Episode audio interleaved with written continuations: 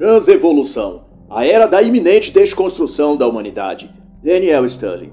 O autor é escritor e jornalista. É uma das maiores referências mundiais nos assuntos de nova ordem global, Bilderberg e as operações da elite globalista. Stanley é tão prestigiado que já foi inclusive indicado ao Prêmio Nobel da Paz e premiado duas vezes com o maior prêmio do jornalismo no México. Nesta obra, ele trata do futuro planetário e faz uso da geopolítica atual para mostrar que a tão temida nova ordem mundial já não é mais uma questão de quando ou se. A nova ordem mundial, vai dizer Stanley, já está instalada e em operação no mundo. E o alerta ou lamento do autor será que não estamos no fim do mundo, mas já podemos vislumbrá-lo, senti-lo no ar, quase tocá-lo com os dedos. E para confirmar essa anunciação, Stanley vai relatar que, em dezembro de 2006, o Ministério da Defesa do Reino Unido preparou um documento sobre o futuro da humanidade. Esse relatório foi nomeado de Strategic Trends 2007-2036, com 91 páginas e trata de um projeto para o período futuro de uma geração. Esse relatório, por sua vez, gerou uma agenda global que prescreve soluções globais para o futuro. Questões como justiça social, mudança climática, falta de recursos, doenças e crescimento populacional, e tudo isso sob a ótica do conceito de transnacionalidade, ou seja, um pequeno grupo decidindo o que todas as nações deverão ou não fazer. E o que chama a atenção nesse relatório é que desde a época que foi produzido, já se utilizava termos que naquele momento pareciam distantes da realidade, mas que em pleno tratamento público das questões que se vê agora como pandemia, câmeras de vigilância com reconhecimento facial, tecnologia 5G, etc., isso só faz ainda mais sentido, pois, desde esse relatório, expressões e terminologias como colapso econômico, sociedade vigiada, economia global ou supremacia tecnológica já era usada para ilustrar o futuro que esta elite pretendia para o mundo. E muitos desses termos não eram compreendidos na época desse relatório, mas agora faz todo sentido. E ao saber disso, é impossível não pensarmos na seguinte ilação: como um pequeno grupo de desconhecidos bilionários podem ou poderão controlar tudo no mundo, inclusive a vontade das pessoas, sem que estas pessoas se voltem contra isso. Como pode uma população inteira acatar passivamente diretrizes que ferem seus valores pessoais, seus projetos individuais e até seus sonhos de vida? Como isso é possível? E a resposta vem em forma de um experimento conduzido pelo Instituto Tavistock, desenvolvido pelos psicólogos Eric Trist e Frederick Emery, chamado de teoria de choque futuro. Em tese, se uma população foi submetida a fenômenos de massa de ordem trágica, como colapsos financeiros, econômicos, pandemias, ataques terroristas ou coisas do tipo, no intervalo de tempo que vai reduzindo entre um e outro e aumentando a intensidade deles, numa escala ascendente, é possível provocar nessa população um estado de psicose generalizada. Segundo essa teoria, quando submetida a isso, essa sociedade se torna psicologicamente mutilada ela tende a se refugiar no estado mental de negação, consolidando-se em consolando-se, aliás, em entretenimentos, diversões ou recreações de massa. Isso explica em parte, pelo menos, porque os games, as drogas, o sexo, as bebidas, baladas e as festas em geral, como o carnaval, são tão buscadas pelas pessoas. E quanto mais difícil se torna a situação econômica, violência ou qualquer outra crise no país, que ameace o futuro das pessoas, mas elas se refugiam nos entretenimentos como forma de anestesiar-se diante daquela situação. Observe que no caso da pandemia do vírus chinês em 2020, por exemplo, quanto mais a TV divulgava o número de mortos e causava pânico nas pessoas, mais estas pessoas buscaram nas lives dos cantores sertanejos, ou seja, na diversão e entretenimento, o consolo e conforto psicológico. A cantora sertaneja Marília Mendonça, por exemplo, teve mais de 3,2 milhões de espectadores ao vivo. Jorge Mateus, mais de 3,1 milhões. Sandy Júnior, mais de 2 milhões. Gustavo Lima, mais de 2 milhões também. E Eduardo Costas, enfim, cerca de 2,4 milhões. Isso só para citar números e shows aqui do Brasil. Ainda dentro do estudo desenvolvido pelo Tavistock, chama-se o escopo geral no qual a teoria de choque futuro está inserida de guerra psicológica. A estratégia é sobrecarregar a mente do público-alvo com estresse físico e psicológico a fim de causar uma sobrecarga emocional ao ponto de as pessoas não querer mais tomar decisões, assumindo que estes psicólogos chamaram de resposta social organizada, um tipo de apatia grupal. Os próprios autores escreveram que tal grupo torna-se facilmente controlável, seguindo docilmente as ordens recebidas sem rebelar-se, o que é o objetivo do exercício. Parte disso, desse estado mental, pode ser visto no evento da pandemia do vírus chinês, em 2020, em que todo mundo se viu tendo de usar uma focinheira, qual chamaram de máscara de proteção facial, supostamente para impedir a contaminação pelo vírus, muito embora o vírus continuou a propagar-se. Fato é que, tão docilmente a grande maioria das pessoas aceitaram a imposição das máscaras, mas não bastasse isso, as pessoas passaram a tratar a imposição das máscaras como brincadeira, passando a competir quem usava a máscara mais criativa. Daí surgiram selfies e memes com máscaras de super-heróis, coloridas, com desenhos de dentes, línguas, etc.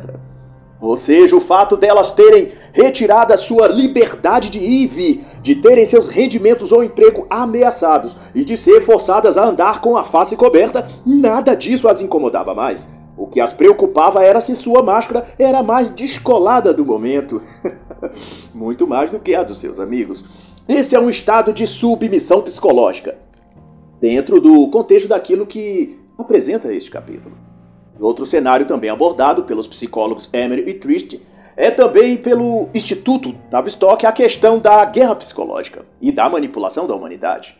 Isto é, a supressão da realidade pela fragmentação da sociedade pela geração de conflitos étnicos, raciais ou sexuais, o que corresponde dizer judeus versus palestinos, branco versus negros, gays versus héteros. Os próprios Emery e Trist usam a definição nós contra eles para se referir a esse tipo de fragmentação da sociedade em grupos polarizados, a fim de criar atritos físicos e, se possível, até armados.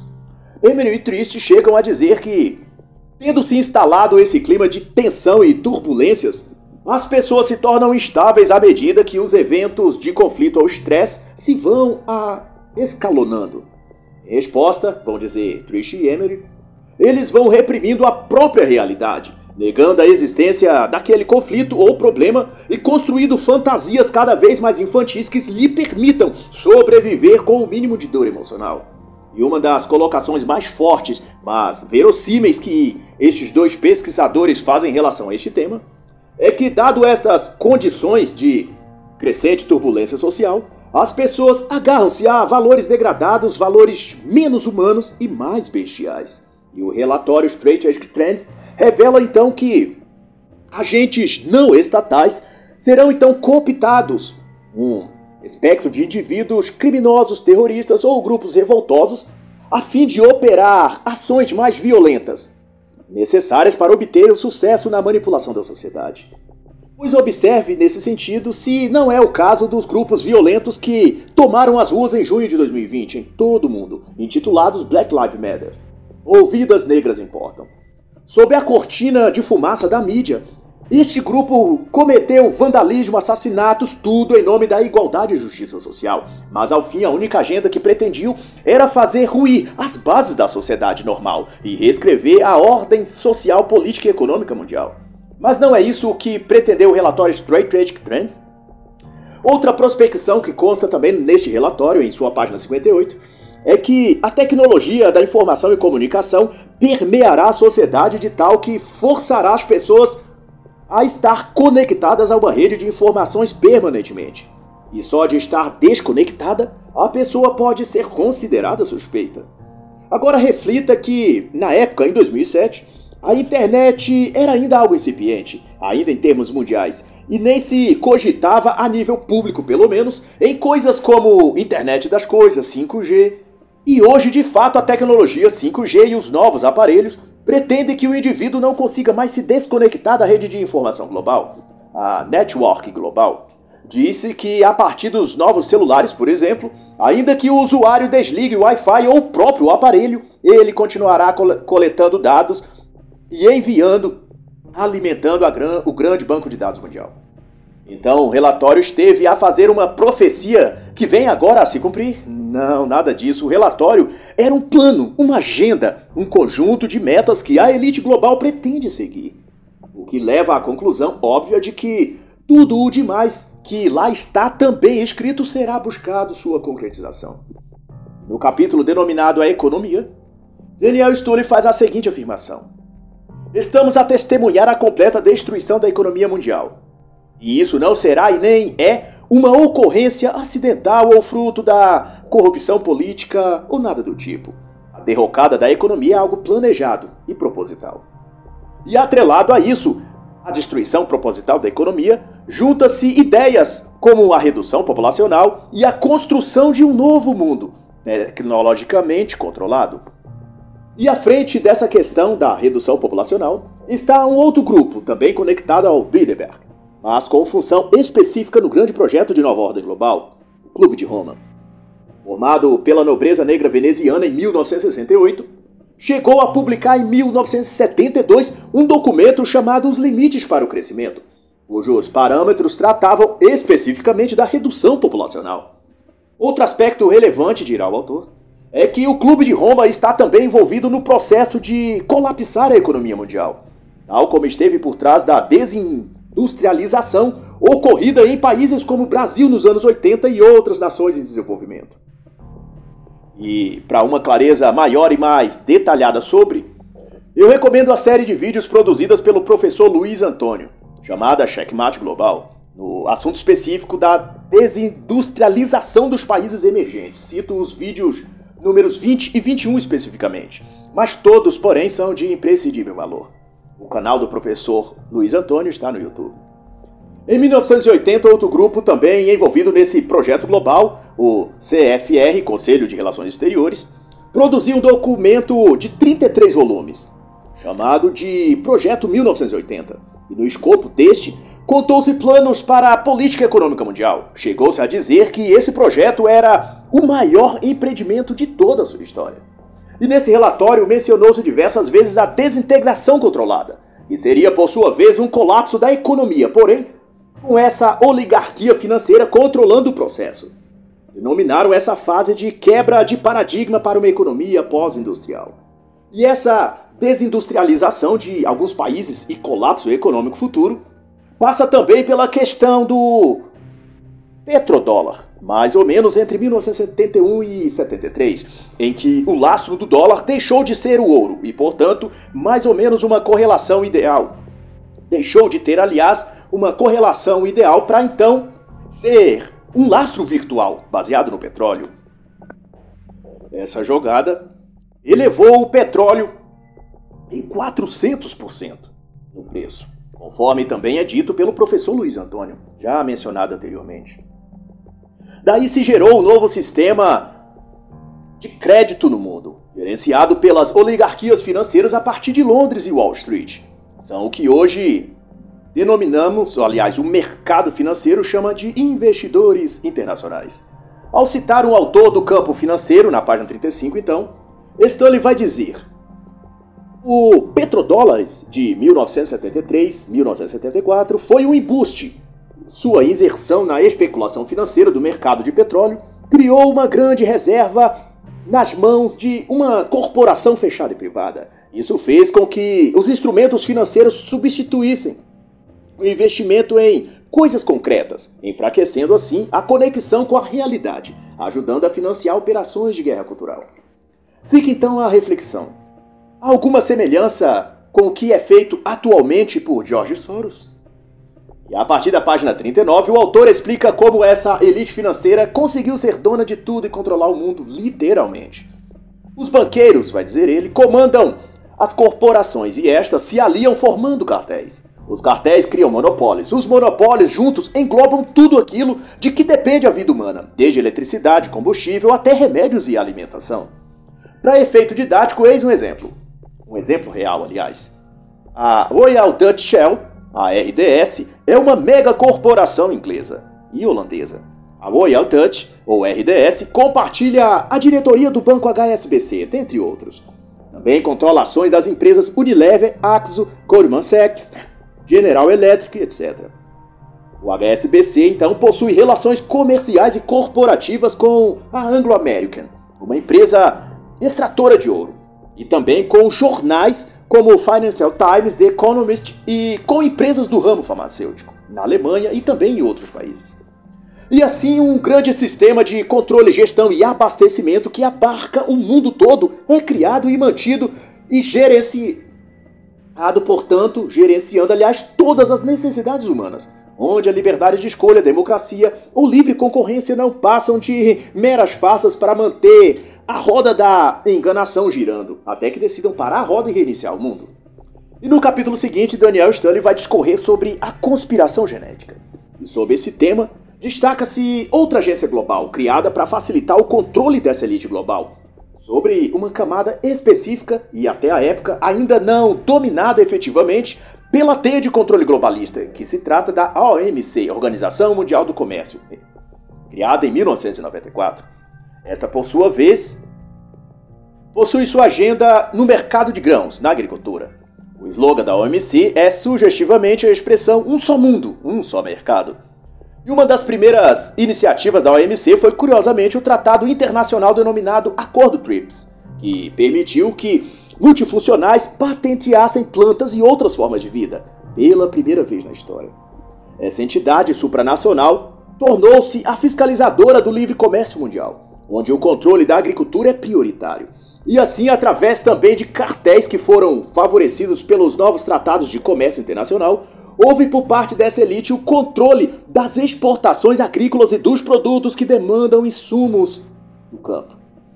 De acordo com regras dessa nova agência global, a OMC, as importações de gênero de alimentos derivados do campo, como grãos e sementes, ficariam então submetidos a leis e acordos internacionais, que se sobrepõem às leis dos seus respectivos países. Isto é, os próprios países produtores ou importadores não podem restringir o comércio destes produtos e nem submetê-los aos critérios daquele próprio país. Por exemplo, no caso de alimentos geneticamente modificados, como a quase totalidade da soja e do milho, Neste caso, mesmo quando as regras alimentares daquele respectivo país não adote o uso e consumo de produtos geneticamente modificados, ele não poderá impedir daquele gênero entrar em seu país. Ou, pelo menos em análise, o caso de se suspeitar de que aquele é o produto modificado. Mesmo que isso aconteça, que essa suspeita aconteça, ele não pode ser identificado como tal. Não pode ser fiscalizado pelo país. E assim então dirá o autor sobre essa questão. Propaganda da OMC diz que o mercado mundial, o livre comércio, irão prover as condições para o desenvolvimento dos povos em todo o mundo. Mas a criação de zonas de comércio multinacionais só enfraqueceram os governos locais e usurparam para dar às corporações financeiras o poder e autoridade que seriam dos próprios líderes de cada país e nação. E para quem ainda duvida que a OMC assim como toda outra agência internacional globalista, trabalha para o objetivo de enfraquecer os países e solapar sua economia em favor das megacorporações globalistas, vale o que o autor destaca na página 52 sobre esta questão. As regulamentações da OMC, diz Stanley, proíbem as nações de proteger a economia local ou de taxar os produtos estrangeiros, ainda que tenham sido produzidos com trabalho escravo. Como é, por exemplo, o caso da China, que tomou conta do mercado de produção dos mais variados gêneros, devido ao baixíssimo custo de produção em sua mão de obra, pois que à custa de um trabalho análogo ao escravo, dos seus próprios cidadãos. O que dificulta aos demais países concorrerem internacionalmente com os preços de custo da China. Doravante, os países signatários do livre comércio não podem, pelas regras da OMC, impor sanções ou embargos ou sobretaxar os produtos de importação chineses. É uma máfia. E controlada das sombras pelos arquitetos do pretenso novo mundo, a elite global. Ademais, o autor bem destaca que esse cartel internacional, muito bem estruturado, controla e administra tudo que diz respeito a alimentos no mundo, desde os commodities até o abastecimento e distribuição de alimentos em muitos países. Isso possibilita usarem o alimento como arma. Por exemplo, para se ter ideia da extensão e da dimensão desse controle, a Nestlé, fundada em 1867, é atualmente a maior companhia alimentícia do mundo. É a maior comerciante de leite em pó e de leite condensado. É também a maior vendedora de chocolates, produtos de confeitaria e de água mineral. Também a terceira do ramo de café nos Estados Unidos. Também dona de 26% da maior companhia de cosméticos, a L'Oréal. A outra parte do mercado, então, é controlada pela Unilever, que também é a maior produtora de sorvetes e margarinas do mundo. Também domina o mercado de azeite e óleos de cozinha. E também é a dona de enormes plantations e controla a maior companhia de comércio da África, no Zimbábue, Congo, Mali, Sudão, Zaire. E conforme demonstra o autor, a coisa toda vai se ramificando de um modo a formar uma teia da qual nada e ninguém escapa. A Kerdio, para citar outro exemplo, dessa rede de controle alimentar, é a maior companhia de grãos do mundo. Ela é controlada desde os anos 20 pela família Macmillan. Os Macmillans, por sua vez, são membros dos Bilderberg. John Hug Macmillan, presidente e diretor da Cardio entre 1936 e 1960, detinha à época uma das mais importantes ordens do Vaticano, o título de Cavaleiro Comandante da Justiça, na Ordem Soberana de São João. Ou seja, todas as organizações globalistas e seus respectivos operadores não apenas contam com o apoio das maiores religiões do mundo, como também seus principais membros fazem parte dessas religiões e são condecorados por elas. A Monsanto, para citar um outro caso, está presente em 66 países. Um dos seus principais acionistas, Dr. Roger Petty, foi nomeado pelo presidente Barack Obama em 2010 como assessor científico para o Departamento da Agricultura nos Estados Unidos. Essa trama, portanto, conforme se vê, penetra todos os âmbitos da sociedade, financeiro, econômico, político e até religioso. E as ilações não param. Tudo no mercado global de alimentos está conectado a um cartel. E esse cartel está associado, através dos seus donos ou sócios, às ordens secretas, sociedades de investidores, bancos, etc. Quatro empresas, para se ter ideia, controlam o mercado de bovinos. Quatro dominam a de suínos. Três detêm o mercado de soja. Três também dominam o setor de farinha. Quatro, o de cereais. Quatro dominam o mercado de agroquímicos. E assim por diante. E pasmem que as empresas que monopolizam tudo isso são exatamente as mesmas.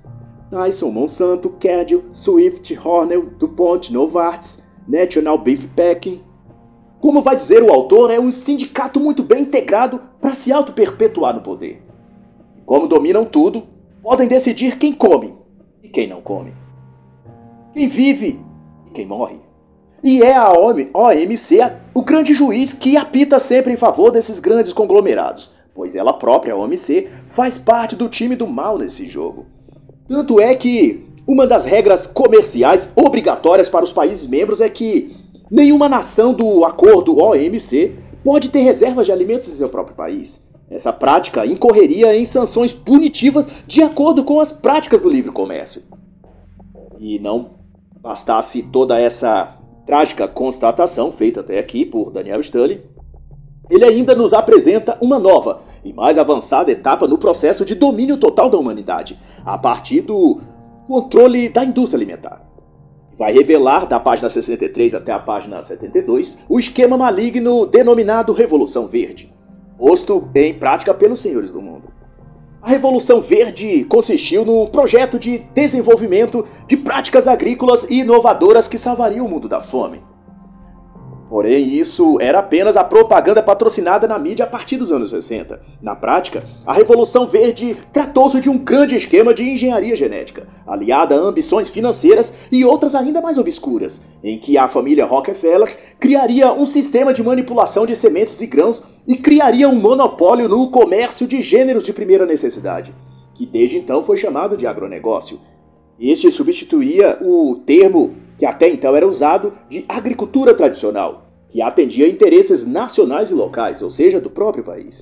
O agronegócio, por sua vez, voltaria sua produção para o mercado global. O ponto crucial da Revolução Verde, segundo Stanley, era a proliferação de sementes híbridas, ou seja, modificadas geneticamente, na sigla OGM, cuja característica principal que essas sementes não se reproduziriam, ou seja, elas não se reproduzem. Isso quer dizer que os produtores no campo, ao comprar estas sementes, trigo, milho, arroz, teriam apenas uma safra e não poderiam utilizar os frutos dessa colheita para semear a safra subsequente, tendo então de realizar uma nova compra de um novo lote de sementes personalizadas. Mais tarde, essas mudanças genéticas avançaram também para produzir modificações nas próprias plantas, para que elas já produzissem sementes e frutos híbridos. Como parte da estratégia, estas recorrentes compras, incluindo os novos e caros pesticidas e químicos que tinham de ser usados para remediar os danos no solo causados por essas sementes modificadas, levou os produtores e fazendeiros a enormes dívidas junto ao FMI e Banco Mundial, em última análise. Com as dívidas, essas terras foram sendo tomadas pelos bancos e pelos cartéis que controlavam esses bancos. Em suma, os mesmos grupos controlavam a produção e a distribuição de tudo que entra e sai do campo. E a criação desse esquema de poder é o que chamou-se Revolução Verde, que nada é senão uma revolução genética. E é dentro desse contexto de manipulação alimentar que Daniel Stanley apresenta o conceito de Codex Alimentários. Criado pela ONU em 1961, o Codex, ou Código Alimentar, é uma regulamentação de abrangência mundial sobre diversos gêneros alimentícios. Ela foi aprovada pela OMS, pela Organização das Nações Unidas para Agricultura e Alimentação a fim de determinar os padrões de alimentação das pessoas em todo o mundo. Ou seja, é a ONU, através do Codex Alimentários, que determina quanto e quais nutrientes deve haver em cada dieta alimentação e, consequentemente, no corpo humano. Mas será que essas agências globais por trás da ONU teriam interesse em formar uma geração de homens e mulheres fortes e saudáveis? Para ajudar nessa reflexão, Daniel Stanley traz a informação que as companhias que patrocinaram os estudos que geraram o Codex Alimentários são as mesmas que produzem pesticidas, produtos químicos e farmacêuticos. A, a BAF, a Rochette e a Bayer. E mais que isso, elas desenvolvem alimentos geneticamente modificados. E formaram, à época da Segunda Guerra Mundial, para você ter ideia, o cartel responsável pela construção do campo de concentração de Auschwitz. Alguém com esse currículo estaria verdadeiramente interessado na saúde e bem-estar humano? Fica a pergunta. A Farben, uma das companhias que também ajudou na elaboração do Codex Alimentários, foi quem produziu o gás usado nas câmaras de gás nazistas. E dado isso, Stanley então vai concluir. O Codex é uma arma usada para reduzir o nível de nutrição no mundo. Tanto é que aquilo que é verdadeiramente nocivo à saúde e bem-estar, como os aditivos químicos, não são restringidos nem limitados por esse código alimentar. Por exemplo, desde 2001, 176 países, incluindo os Estados Unidos, baniram o uso de 12 produtos químicos usados nos alimentos para serem comprovadamente, por serem comprovadamente cancerígenos. Dentre outros malefícios, o Codex, no entanto, foi posteri posteriormente usado para fazer retornar o uso eh, de pelo menos sete deles. Além disso, outros 3.275 POPs, que são poluentes orgânicos persistentes, são permitidos pelo Codex Alimentários da ONU, mesmo que consabidamente cancerígenos e desreguladores endócrinos. E quanto aos produtos químicos que afetam o sistema endócrino e reprodutivo, já que eu citei aqui, eu recomendo a excelente obra O Futuro Roubado, de Diane Dumanovsky, Theo Corbon e John Peterson. É uma excelente obra sobre essa questão. E o autor Stanley finaliza então dizendo que as diretrizes vitamínicas e minerais do Codex visam subnutrir e enfraquecer o corpo e a mente dos indivíduos. No capítulo 3, o autor vai discorrer sobre programação das massas. E uma das primeiras coisas para a qual ele chama atenção é o fato de que não importa o veículo de comunicação que você leia, assista, ouça ou navegue na internet. Todas as fontes de notícias são controladas pelos mesmos agentes. E um eloquente apontamento do autor é sobre a televisão e sua programação cultural, toda voltada para o entretenimento de massa para lavagem cerebral. Ele vai dizer: A TV é o maior hipnotizador do mundo, que diz às pessoas em que elas devem acreditar. E ao citar ainda outro autor, Lone Wolf, Stanley vai dizer que a televisão torna os indivíduos incapazes de manter o senso crítico, pois os imerge em um estado onírico, limitando seus poderes cognitivos. Pensamos que tomamos nossas próprias decisões a respeito de tudo, vai dizer Stanley. Mas é a opinião pública que toma decisões por nós. Ela atua sobre o nosso instinto de manada, como se fôssemos animais assustados. A intenção, vai continuar a dizer Stanley, é fazer você reagir àquilo que você ouve e assiste, e não que você pense e reflita sobre aquilo.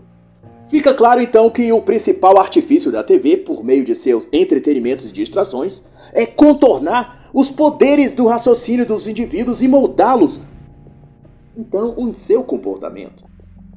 O autor também vai discorrer sobre os novos meios de comunicação, que são as mídias sociais, e vai citar Google, Facebook, Instagram, Twitter, a dizer que todas essas plataformas de comunicação visam, sobretudo, formatar o psicológico das pessoas, capturar seus instintos, sentimentos, percepções e visão de mundo, e inserir tudo isso dentro de um contexto coletivo denominado grupo social.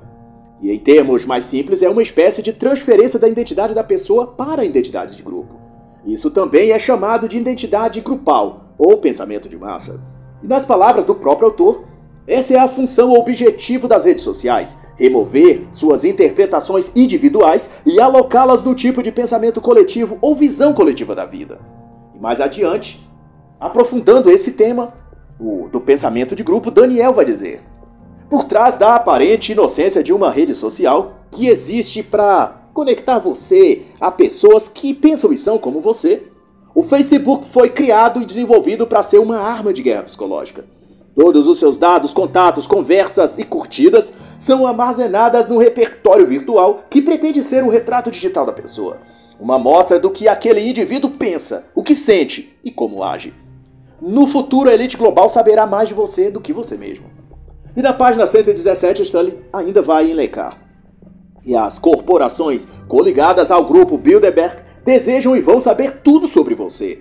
E essas plataformas digitais têm a função de coletar tudo a seu respeito e alimentar o banco de dados dessas empresas.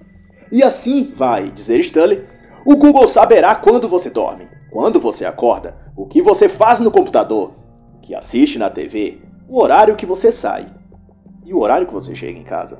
A Verizon, outra grande empresa do setor de telefones e redes de telecomunicação, patenteou não muito tempo atrás a tecnologia de reconhecimento de gestos, essa tecnologia, que pode já estar sendo instalada nos mais variados tipos de aparelhos, TV, moldes, roteadores, computadores, celulares. O próprio ex-diretor da CIA, David Atreus, chegou a fazer enormes elogios a essa tecnologia, reconhecendo que era nova e avançada forma de espionagem no mundo moderno. E como veio a dizer um dos braços corporativos da CIA, a missão e estratégia é desenvolver tecnologia revolucionária para o maior repositório do mundo, a fim de criar um banco de dados centralizado virtual. E para quem não reste mais dúvidas do que os meios de comunicação são controlados e dirigidos pela elite global, através de um monopólio mundial, segue o que nos informa Daniel Stanley, na página 129. A Time Warner controla 292 empresas e subsidiárias de comunicação, entre elas a Amazon, Sony e American Express. Como proprietária integral, a Time Warner administra a revista Time e a DC Comics. Também a HBO, a Warner Brothers Studios, a New Line e mais de 40 selos musicais, além de 52 gravadoras. Saindo da Warner, caímos na Viacom, que participa diretamente dos encontros Bilderberg. Este conglomerado controla a CBS, a MTV, Showtime, Nickelodeon, TNT, Paramount e 1.800 salas de cinema em todo o mundo. E o mesmo ocorre com Fox News, The Economist, Reuters e The New York Times. O presidente do New York Times, para se ter ideia, Arthur Sulzberg Jr., é membro do CFR de Nova York, um dos tentáculos do grupo Bilderberg. Assim como o vice-diretor e até alguns de seus colunistas também são membros diretos do grupo Bilderberg. No mesmo compasso, The Economist britânico, na pessoa de seu editor-chefe, veio a participar oito vezes das conferências fechadas do grupo Bilderberg. Esse periódico, não à toa, é de propriedade da família Rothschild e do grupo Lazar Fries, que por sua vez são ligados à família real britânica. O grupo Lazar esteve à frente de inúmeros bancos de investimento em empresas de petróleo como a Shell. Novamente aqui, conforme se vê, tudo não passa de uma rede interconectada que prende tudo e todos e da qual nada escapa. E outro campo de análise do autor, na página 131 até 174, será a exploração espacial. Neste tópico, os mesmos que produzem a destruição aqui no planeta Terra financiam pesquisas bilionárias para tornar possível uma colonização do espaço. Fala-se no solo lunar e em Marte. A meta projetada é levar componentes de todo tipo para a Lua e de lá construir uma base civilizacional e se encaminhar até Marte. Segundo pesquisas que foram disponibilizadas, a, o hélio 3, decorrente do decaimento radioativo do trítio, o trítio é um elemento químico é possível de ser transformada em energia termonuclear. Há em curso, para se ter ideia, de avançadas pesquisas para desenvolver meios para efetivar uma missão de desembarque na Lua e em projetos de mineração de asteroides. E um desses projetos de colonização pretende enviar quatro astronautas a Marte até 2023. E ao entrar no último capítulo do livro, o Transhumanismo, e uma das primeiras inferências que o autor vai fazer é que a guerra moderna é a da elite e sociedades secretas contra a humanidade. E nessa batalha desigual, a principal arma é a tecnologia cognitiva, ou seja, um conjunto de técnicas, meios e formas de conduzir as pessoas a um estado de escravidão. E depois de eliminação, sem que elas se rebelem ou mesmo percebam o que está acontecendo com elas. E os recursos para isso são todos da biologia, da psicologia, da nanotecnologia e da engenharia genética.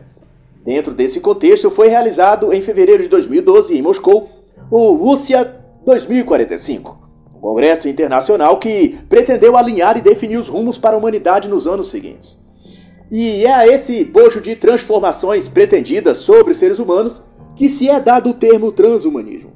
Essa ideia, por sua vez, consiste no projeto de mudar o mundo e transformar a própria essência da humanidade. Algo que passa por redução populacional, enfraquecimento físico, moral, intelectual e controlar as pessoas de um modo geral, substituindo a inteligência humana pela inteligência artificial, também de grupos humanos controlados por chips, nanotecnologia usada para manter e operacionalizar a escravidão humana, etc, etc, etc.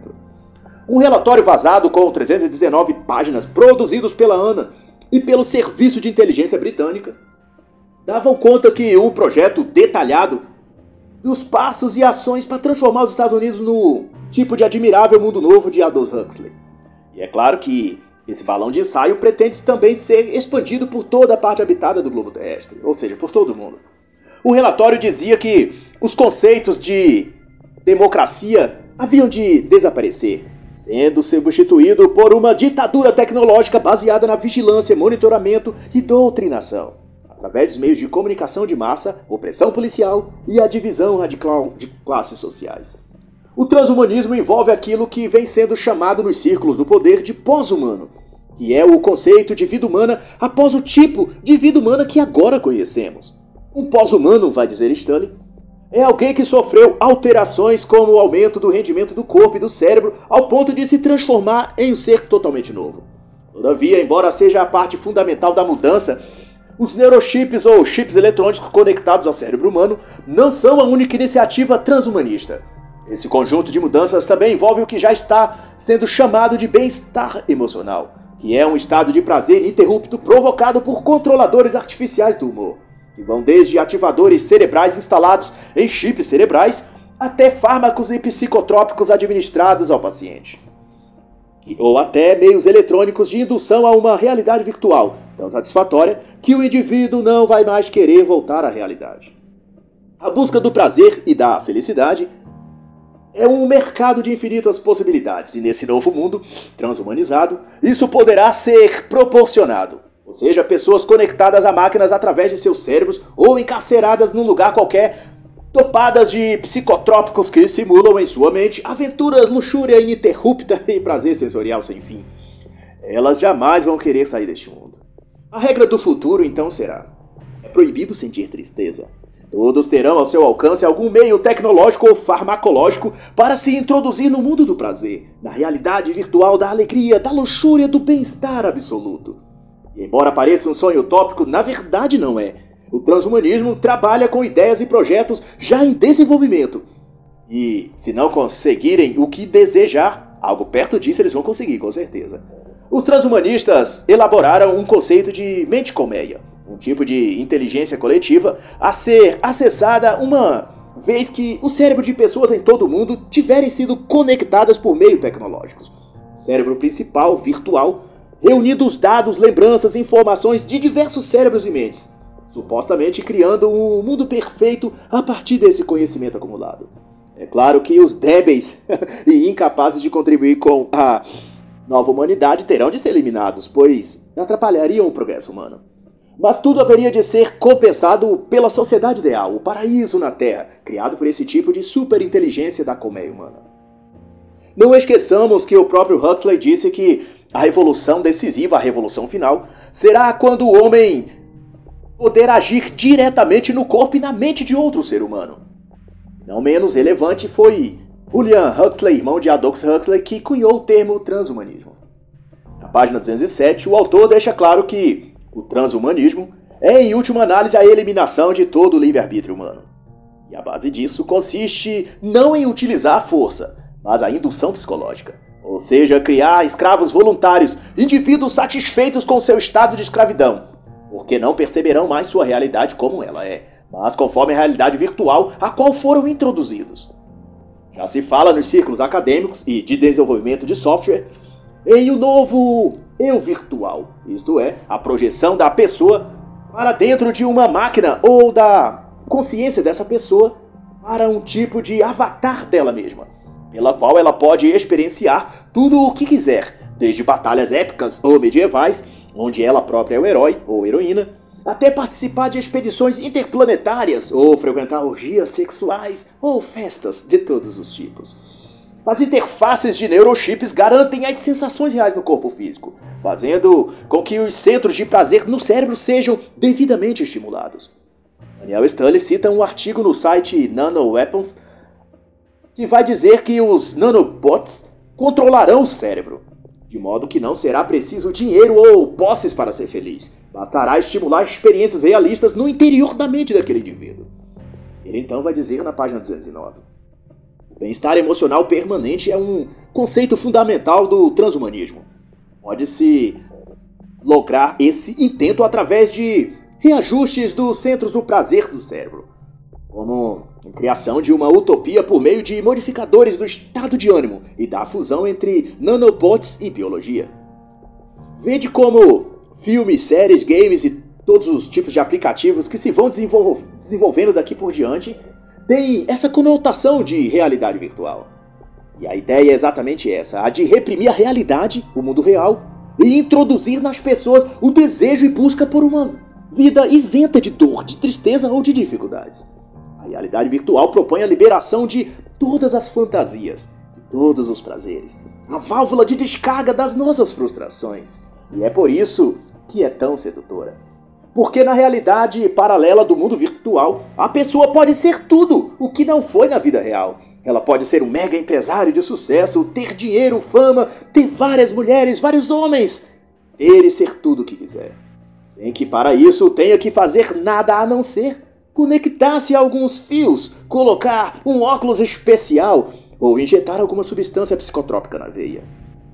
O projeto Quasar, por exemplo, desenvolvida pelo FET, órgão gerenciado pela União Europeia, tenta desenvolver um cérebro virtual, um tipo de supercomputador que administre toda essa realidade ao redor do mundo inteiro, esse mundo virtual e para tal é inserido nessa grande máquina todas as informações sobre todas as pessoas, sobre tudo que elas são e tudo que fazem. Seus hábitos, seus medos, seus gostos. E é assim, segundo tudo isso nos mostra, que o normal vai se tornando ultrapassado. E o novo normal daqui para frente é esse, o da realidade virtual. E assim encerro a análise do livro Transevolução a Era da Iminente Desconstrução da Humanidade, de Daniel Stanley.